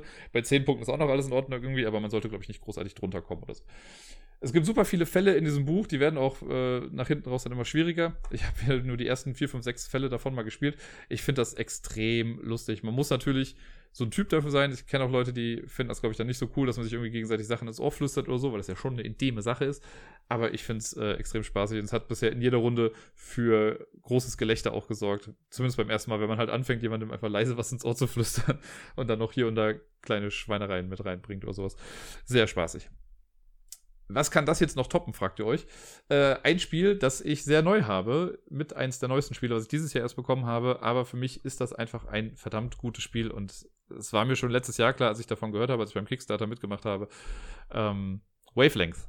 Ich muss gar nicht rauszögern, es ist Wavelength. Ich finde, Wavelength ist so ein gutes Spiel, so ein gutes Kommunikations-Partyspiel irgendwie. Es ist von der Aufmachung her total simpel. Man kann das alles in der Box spielen. Ne? Man gibt sich die Schachtel einfach hin und her weiter. Ähm, man kommt ins Diskutieren ich finde halt, also bei Codenames zum Beispiel ist ja, das mache ich, was ich auch total liebe, aber bei Codenames ist es halt oft so, dann gibt es meistens einen, der ist halt so an seiner Meinung irgendwie auch dran und der, es gibt dann nur schwarz oder weiß, ja oder nein. Bei Wavelengths hat man halt so ein bisschen Wiggle Room, ne? Dadurch, dass man diesen Marker so einstellt, da kann man sagen, ja, ich würde ein kleines bisschen weiter nach rechts oder nach links drehen, so. Manchmal ist das halt wichtig, ob da ein kleines bisschen weiter rechts oder links ist. Jeder kann so seine Nuancen mit einfließen lassen, man kann gut diskutieren. Wenn man das nur zu viert spielt und nur einer das macht, ist das auch total in Ordnung. Man kann es kooperativ spielen. Aber ich hatte jetzt die paar Mal, die ich es gespielt habe, wir haben es ja zweimal kooperativ gespielt. Ne? Einmal mit ähm, Gerda Dehn und ich das gespielt, dann einmal Gerda Rachel und ich. Und dann haben wir es einmal gegeneinander gespielt. Da waren es dann Gerda und ich gegen Bayer und Pier. Äh, und in allen Modi hat es halt total gut funktioniert und mir macht das echt, echt eine ganze Menge Spaß. Und deswegen ist das für mich das beste Spiel mit dem Anfangsbuchstaben W. Und sonst so. Ich habe es ja schon im Intro irgendwie gesagt. Wochentage, was ist das? Es ist, äh, ja, die letzte Woche ist auch wieder so im Flug vergangen. Irgendwie verwabert das alles so. Ich weiß gar nicht mehr genau, wann, welcher Tag, wie, was, wann war. Großartig raus bin ich auch nicht gekommen. Also, wenn ich rausgehe, dann ist es meistens halt zum Einkaufen. Äh, oder wir haben ja hier so einen großen Friedhof Ecke, habe ich ja letztes Mal, glaube ich, auch erzählt, wo wir da mal kurz mit äh, dem kleinen Miepel dann irgendwie so ein bisschen spazieren gehen, einfach um ein bisschen an die frische Luft zu kommen. Äh, und ja, aber ich weiß, schon, diese Woche werde ich mal ein bisschen mehr rauskommen oder vielleicht mal ein bisschen rausgehen. Vielleicht ein bisschen Street Art-mäßig unterwegs sein. Wir gucken einfach mal. Wird schon passen. Äh, zum kleinen Miepel, kleines Update. Sie ist mittlerweile ein Kilo schwerer als bei der Geburt. Ne? Bei der Geburt waren es, das waren es 3070 Gramm. Mittlerweile sind es halt, also ja, 4000 Gramm gut zugelegt. Sie ist also sehr gut. Ich habe es letztes Mal schon gesagt, jeden Tag kommt irgendwie so eine kleine, kleine Neuigkeit hinzu, wo ich mir denke, ach, guck mal, das kann sie jetzt auch. Ne, die Augen funktionieren auf jeden Fall sehr gut. Sie fokussiert jetzt einen richtig schon. Äh, und ja, es ist nach wie vor ein süßer kleiner Wonneproppen mit ja, dem Schalk im Nacken. Es ist also so ein kleines Push-Your-Luck-Spiel mit diesem Kind. Weil ähm, man sieht ja natürlich, ne, es ist, ich werde ja zum Windelexperten, kann man ja sagen. Aber die Windeln, die wir haben, die haben halt so einen gelben Streifen in der Mitte. Und wenn der blau ist, dann ist die Windel halt voll, zumindest mit Flüssigkeit. So, und dann sieht man das schon, ne? die hat jetzt letztes Mal immer so ein bisschen bunten Po. Für alle, die sich dafür nicht interessieren, es tut mir leid, aber jetzt ist das und sonst so, wird jetzt halt leider auch immer wieder ein bisschen was mit Kindern zu tun haben. Ähm, na, sie hat so ein bisschen wunden Po, weil wir da, ne, weil sie halt oft gekackt hat. Das haben wir jetzt äh, quasi so ein bisschen strukturierter gemacht. Und das ist, also bestimmt weiß ich, einmal am Tag passiert das mit Sicherheit, dass ich dann irgendwie hinlege, weil die Windel voll ist, dann aufmache, alles wegräume, mich rumdrehe, um die alte Windel wegzuschmeißen und in dem Moment fängt sie an zu pinkeln. Oder zu kacken. Oder beides. Und mittlerweile ist es oft so, dass ich dann die Windel erstmal nur aufmache und die alte Windel aber noch da liegen lasse. Und dann kurz warte ein paar Mal hat es jetzt schon geklappt, dass sie dann halt gepinkelt hat und das immer noch alles schön in die alte Windel dann reingegangen ist, dass ich dann schön mit der frischen anfangen konnte. Das war schon ein paar Mal so, dass ich die frische Windel quasi erst drunter gelegt habe und dann fing es schon wieder an, dann konnte ich direkt auch wieder wegwerfen. Deswegen war ich so ein bisschen Push-Lack. Man weiß nie ganz genau, reicht die Zeit gerade noch, bin ich schnell genug oder kommt dann direkt schon wieder was raus? Lustige Sache auf jeden Fall. Ansonsten ist sie, äh, ja, ein tolles Kind. Ne? Ich mag es halt nach wie vor, ihr viel vorzusingen. Kriegt jeden Tag äh, die Hamilton-Lieder um die Ohren gepfeffert, plus noch zwei, drei andere Sachen. In der Regel beruhigt sie sich dann auch immer ganz gut. Äh, und wenn sie sich nicht beruhigt, heißt das meistens, dass sie dann noch Hunger hat. Also von daher, man, äh, man lernt sein Kind ja dann doch irgendwie ganz gut kennen. Wir haben auch letzte Woche schöne Sachen irgendwie geschenkt bekommen. Also nicht wir. Sie hat schöne Sachen geschenkt bekommen. Einmal so eine, so eine kleine Decke, eine Mischung aus Badetuch und Decke, wo es draufgestickt war. Das war voll süß. Dann äh, haben wir von einer Freundin haben wir noch so kleine Chucks quasi gestrickt bekommen für sie. Echt äh, ganz tolle Sache. Und wir sind mal echt gespannt. Bisher hat ja noch nicht wirklich so die Außenwelt was von ihr gesehen, weil wir jetzt auch so in Quarantäne leben und will ja, also wir wollen jetzt auch nicht, dass großartig jemand vorbeikommt, bis das nicht alles vorbei ist. Ähm, aber ja, irgendwann wird sie der Außenwelt dann auch mal präsentiert. Wir sind aber auf jeden Fall noch sehr glücklich und ich glaube, das wird sich auch nicht ändern. Ja, ähm, dann läuft immer noch die Werwolfsrunde. Ich habe ja letzte Woche von Freitag auf Samstag gedacht, habe ich ja irgendwie angefangen. Wir sind heute beim zehnten Tag bei Werwolf Twitter oder äh, hier, wer ist das? Werwölfe von Twitterwald, so nenne ich es ja. Der Hashtag ist immer nur Werwolf Twitter. Äh, es leben noch zwölf Leute. Es ist echt eine lange Runde. Also 33 Leute zum Start war schon echt sportlich. Es ist ein bisschen das Problem, das kann ich jetzt ja mal unter uns, äh, wie sagt man, Pastoren, Töchtern, kann man das ja sagen.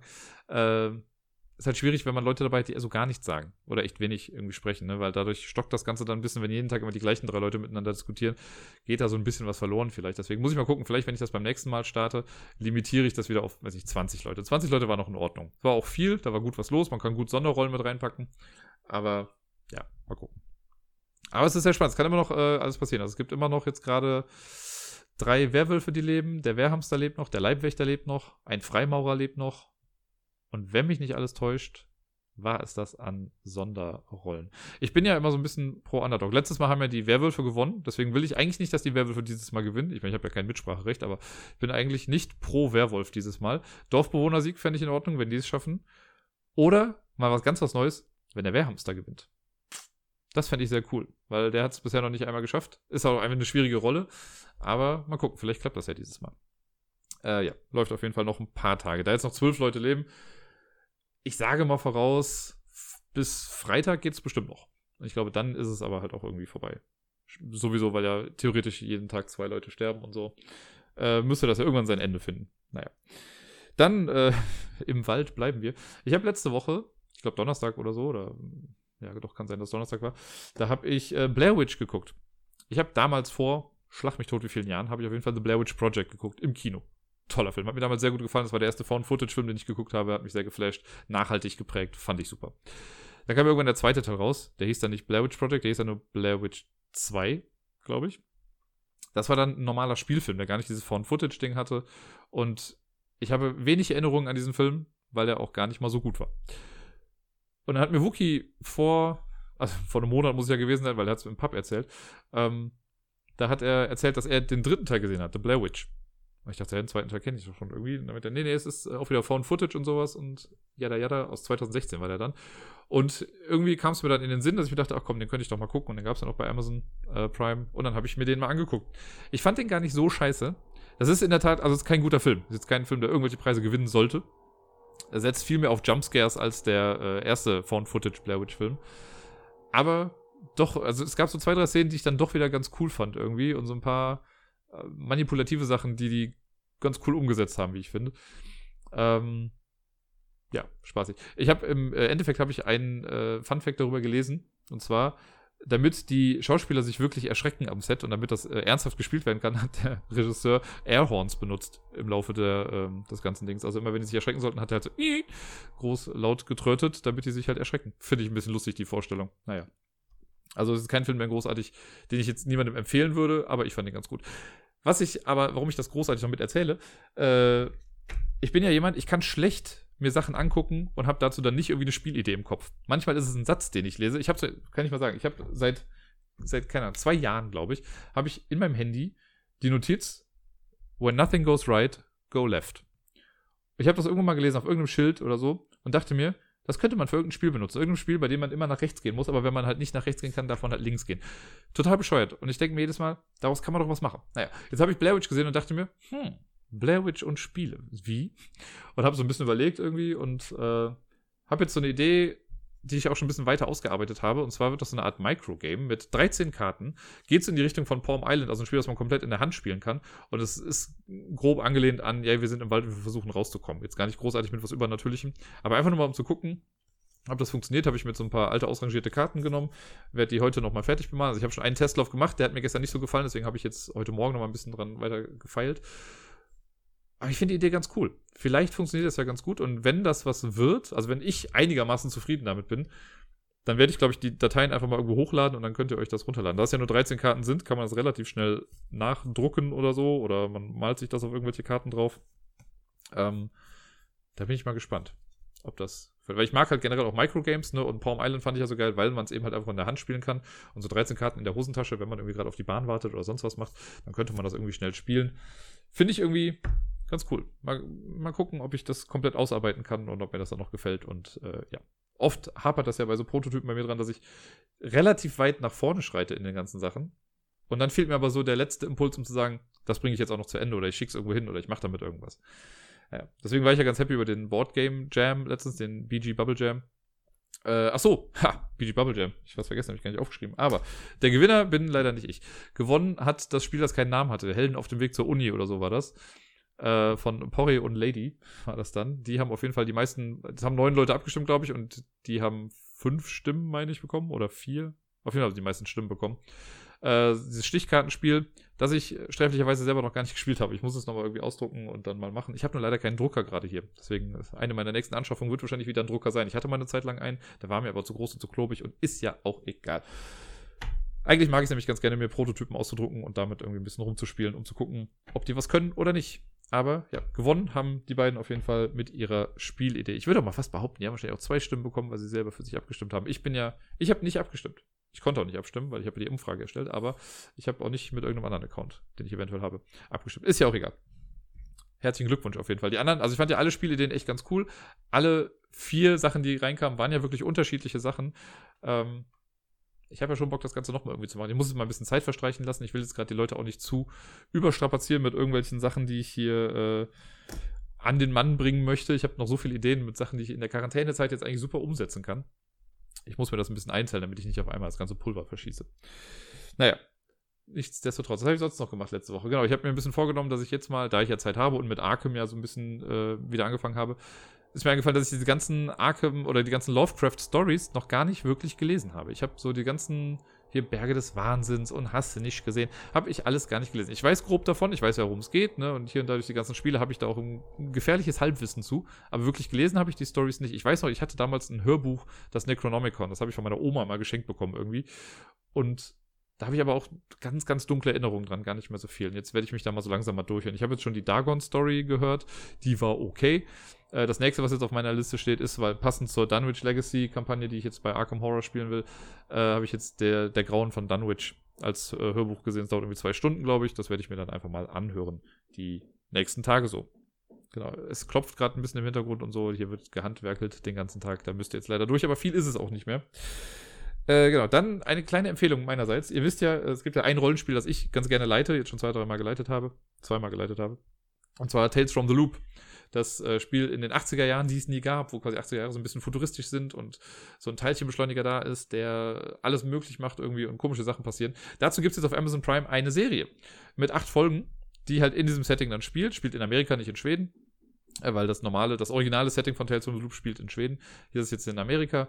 Äh, und sehr cool. Ich habe die ersten vier Folgen jetzt geguckt und es gefällt mir richtig gut. Das ist eine sehr, sehr unaufgeregte Serie. Also jetzt keine große Action-Serie oder so, sondern es sind so, ja, sehr personenbezogene Geschichten, die man da erlebt. Das ist alles ein bisschen miteinander verworren und verbunden. Und ja, ich habe mir das total gerne angeguckt. Also ich werde wahrscheinlich jetzt heute noch zwei, drei, vier Folgen vielleicht gucken. Es gibt nur acht, deswegen vielleicht bin ich dann heute auch schon wieder durch damit. Äh, hat mir aber echt gut gefallen. Zudem kommt morgen auch, also am 7. April, wenn ich äh, das richtig in Erinnerung habe, kommt ein Kickstarter raus für ein Tales from the Loop Brettspiel. Auch darauf bin ich sehr, sehr gespannt. Ich hoffe, dass es nicht ein Blender ist, weil ich habe ja so eine zwiegespaltene Meinung zu Miniaturen. Ich brauche die nicht dringend. Ne? Und wenn ein Spiel schon damit wird, so, ey, es kommt das neue Brettspiel raus mit Miniaturen von der und der Firma, denke ich mir nur so, ja, es ist ja okay, wenn die Miniaturen davon sind, aber ich will ja wissen, ob das Spiel gut ist. Deswegen hoffe ich einfach, dass es gut ist. Es wird ein kooperatives Spiel sein. Wenn es sich einigermaßen gut anhört, werde ich da wahrscheinlich dann doch mit einsteigen in der ganzen Geschichte. Ja, dann habe ich nur noch zwei Sachen und zwar äh, habe ich, jetzt habe ich eben gesagt, ich will mein ganzes Pulver nicht verschießen. Ich hatte am Samstag, ich hab, also ich habe schon ein bisschen länger die Idee gehabt, das habe ich ja glaube ich hier auch schon einmal gesagt, dass ich gerne mit den Lampen so ein Taskmaster-Spiel machen wollen würde, ne, wo die so verschiedene Aufgaben lösen müssen, Punkte dafür bekommen und so weiter und so fort. In Zeiten der Quarantäne geht das natürlich jetzt ein bisschen schwieriger, aber wir haben es trotzdem gemacht. Am Samstag haben wir Lampalooza gespielt. Das habe ich dann äh, ja kurz fristig quasi angesetzt und wir haben eine kleine Testrunde gemacht äh, mit Skype und so, wie man das irgendwie aufnehmen kann. Und dann abends hat es soweit ganz okay geklappt. Der Stream hat ein bisschen gehakt, äh, aber ihr könnt euch das, wenn ihr möchtet, beim Ablagestapel YouTube-Channel ist das Ganze auch hochgeladen. Da äh, kann man sich das komplett anhören ohne Haken. Also das hat, da sind keine Haker oder sowas drin, das äh, läuft komplett durch. Und genau, ich habe mit äh, Sebi, Wookie, Bayer und Robert, die Jungs von Isle of Lamp, die sind quasi in acht kleinen Minispielen gegeneinander angetreten, haben dann Punkte gesammelt äh, und ja, das Ganze wird live gestreamt und die Spiele waren halt sehr abwechslungsreich. Und es gab Sachen, wo die im Haus, also bei sich in der Wohnung rumlaufen mussten, um Sachen zu holen. Das letzte Spiel, kann ich was spoilern, war Wonderwall, wo man den Wonderwall-Text Wort für Wort nachsingen musste oder nachsagen musste. Und immer wer einen Fehler gemacht hat, ist dann rausgeflogen aus einer Runde. Acht Spiele, am Ende hat einer gewonnen. Wenn ihr wissen wollt, wer es war, guckt es euch an. Wir wollen, also die Idee ist auf jeden Fall, dass wir das jetzt vielleicht noch ein paar Mal machen und immer so, dass dann der Gewinner der vorherigen Runde der Moderator der nächsten Runde wird. Ne, also jetzt beim nächsten Mal kann ich dann halt mitspielen und muss mir nicht selber die Spiele dann ausdenken. Das war ganz cool. Da waren ein paar Leute, die zugeguckt haben. Der Chat war äh, auch recht aktiv irgendwie mit dabei. Also es war schon eine spaßige Angelegenheit, so am Samstagabend. Ähm, man tut ja alles, um nicht wahnsinnig zu werden. Und ja, das war so ein guter Grad an Socializen, der mir äh, sehr gut gefallen hat, auf jeden Fall. Tja, und damit bin ich quasi wieder am Ende und ich möchte, ich habe es ja beim letzten Mal gesagt, ich danke dann jetzt immer noch den Leuten, die neu auf äh, Coffee dann noch irgendwie mit äh, was geboten haben oder was gespendet haben. Äh, das sind diese Woche zwei Menschen. Eine anonyme Person, da steht dann bei Kofi immer äh, Somebody. Ich selber sehe die Namen ehrlich gesagt immer noch, weil ich bei PayPal dann ja auch immer die Nachricht bekomme, von wem ich denn das Geld kriege. Äh, aber einmal was Somebody, also eine anonyme Person und äh, jetzt muss ich nochmal gucken, ob ich es richtig ausspreche. Gnufafola war der Nickname auf äh, Kofi.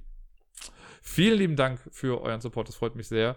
Äh, ein paar nette Worte auch mit dazu geschrieben noch und ja, ich äh, sage, ich hoffe, ich kann das weiterhin alles erfüllen und äh, vielleicht kommen ja noch ein paar Leute mit dazu. Ich mache es auf jeden Fall sehr, sehr gerne für euch und so. Und damit wäre ich für heute am Ende der Episode angekommen. Ich überlege noch mal kurz, ob ich noch irgendwas auf dem Herzen habe, was ich unbedingt loswerden muss. Nächste Woche ist ja schon Ostern. Krasser Scheiß. Ähm, das heißt, jetzt gerade haben auch die Ferien angefangen. Nicht, dass nicht schon seit drei Wochen Ferien sind hier, aber naja. Nee, ich glaube, ich habe soweit erstmal nichts mehr und falls doch, dann hört ihr es halt nächste Woche. Ich wünsche euch allen noch ein gutes Durchhalten, eine gute Zeit, spielt viel, bleibt gesund und bis denn.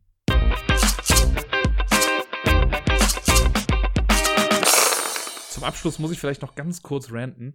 Ich bin ja, ich mag ja die Rocket Beans ganz gerne und so, aber es ist ja kein Geheimnis, dass ich mit dem Brettspiel-Content bei den Rocket Beans nicht so ganz einverstanden bin und auch den Moderator nicht so sonderlich prickelnd spannend finde. Äh, und der hat jetzt ein Video rausgebracht, fünf Brettspieltipps für die Quarantäne. Das ist das bescheuertste Video für die Quarantäne, was ich je gesehen habe. Weil da ist irgendwie, also allein der zweite Tipp ist der Tabletop Simulator. Das ist irgendwie nicht so ganz das, was ich für Tipps für die Quarantäne verstehe. Zumal der sagt dann, ja, er hat Spiele rausgesucht für Familien, für Leute, die alleine wohnen, für Leute, die in einer WG zusammen wohnen. Ja, dann kannst du auch einfach normal einfach alle Spiele nennen. Das ist für mich nicht explizit was für die Quarantäne, es sind halt einfach Spieletipps. Und dann noch nicht mal besonders gute.